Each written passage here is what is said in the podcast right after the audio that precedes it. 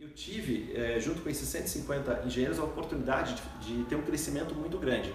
Só que lá pelo terceiro ou quarto ano de, é, de empresa, eu tive uma, uma, o meu resultado acabou descolando desse, desse grupo. Tive um resultado que foi bem elevado, né? foi bem diferencial.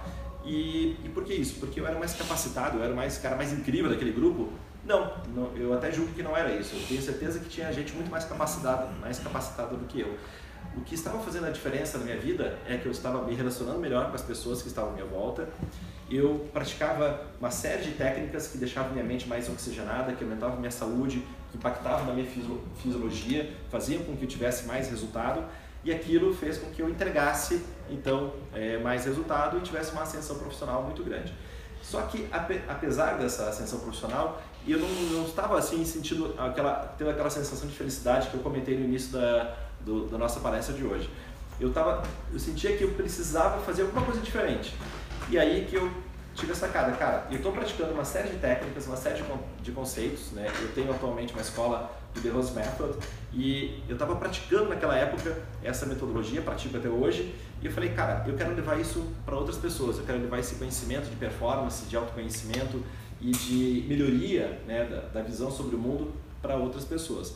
E assim eu fiz. Eu, em 1900, no ano 2000, eu pedi demissão dessa empresa, abri a minha empresa e desde então, o ano que vem eu faço 20 anos, né? São 20 anos que eu ensino é, empresários, ensino atletas, ensino é, profissionais liberais a terem mais desempenho, executivos também, a terem mais desempenho nas suas carreiras. E, e essa palestra é uma maneira de fazer uma retribuição com todo esse aprendizado que eu tive durante essa minha jornada, para que de alguma maneira, se aquilo que impactar aqui para você na sua cabeça é, for positivo, que você leve essa mensagem e aplique durante a sua vida. Então agora eu vou abordar esses dois tópicos, né, autoconhecimento e fisiologia, e como a importância, qual a importância dos dois para o alcance das suas metas. Bom, primeira parte que eu vou falar é sobre o autoconhecimento. Quando a gente fala em autoconhecimento, fica uma coisa, assim, de repente muito ampla, né? Claro, a palavra, a própria etimologia, a etimologia da palavra, autoconhecimento, conhecer-se a si próprio. Tem um cara né, chamado Platão que ele falava lá na, filosofia grega, lá mais de 3 mil anos atrás, ele falava, conheça-se a si mesmo. É uma das principais tarefas que um ser humano pode fazer durante a sua vida. E a, a nossa, o nosso processo educacional, a nossa maneira de pensar, tudo aquilo que a gente faz no nosso dia a dia não é aplicado, não é, é a gente não tem uma matéria que a gente fala assim, agora você vai se conhecer, agora você vai fazer um processo de autoconhecimento. A gente vai fazendo uma auto-observação durante a vida, vai ganhando experiências, vai dando mais cabeçadas, do, fazendo, mais, fazendo mais cabeçadas do que acerto, até que chega uma hora que você fala, cara, agora eu tenho um bom autoconhecimento e sei é, um tanto é, importante aí sobre, sobre minha vida, aquilo que eu quero realizar é, durante a minha existência. E eu vou, para ficar mais fácil o entendimento do que é o autoconhecimento, eu vou separar o autoconhecimento em três etapas importantes que, que você pode aplicar no seu dia a dia. A primeira delas, né, dentro do autoconhecimento, é você, é, é você ter os seus ideais claros. Então, o que, que são os ideais? Ideais. Os ideais é a soma do seu conjunto de valores, as coisas que você valoriza, é a soma das suas metas, a soma dos seus objetivos, dos seus desejos, do seu norte, dos seus princípios. Ou seja, os ideais é como você navega durante a sua vida, é para onde você está indo. Imagine a vida como um grande rio e você está indo numa direção, né? E você tem que saber se aquele rio está indo na direção que você quer.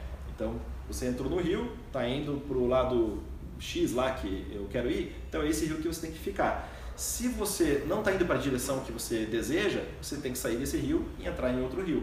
Né? E pegar a correnteza certa ou né, navegar de acordo com o vento certo ou com a correnteza certa. E esses ideais, então, que é o conjunto de metas, de objetivos, de valores, de princípios, eles vão te dar um norte é, muito importante com relação a onde você quer chegar. É claro que quando a gente está na faixa dos 20 anos, a gente não tem muita ideia de, do que é, do que quais são os nossos valores ou quais são as suas metas. Quando eu entrei na faculdade, quando eu tinha 17 anos, eu não sabia que eu queria ter minha empresa. Né? Eu tinha alguma ideia de coisas que eu queria fazer, tinha um, um, um viés bem idealista das coisas que eu queria impactar o mundo, mas eu não tinha muita certeza das minhas metas. Eu fui construindo isso ao longo da minha existência, ao longo da minha vida. Então, o que, que você pode fazer de maneira prática com isso?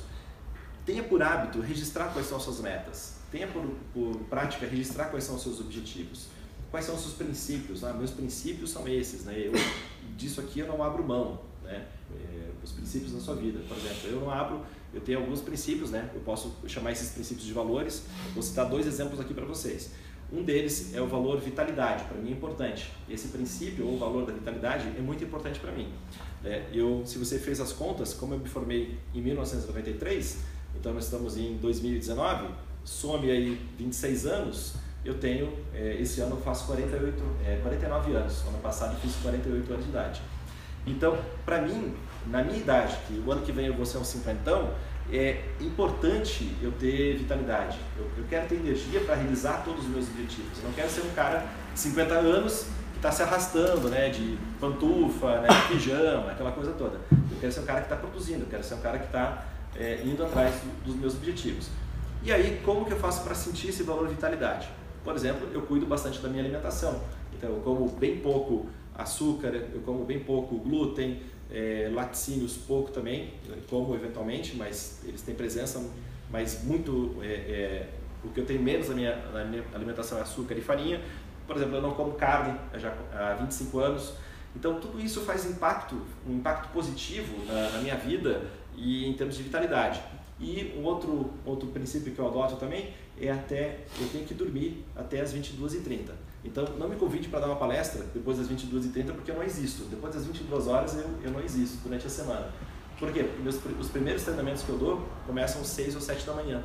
Né? Como eu falei, eu treino executivos, eu treino empresários, né? treino atletas. Então, eu começo, a minha rotina começa cedo.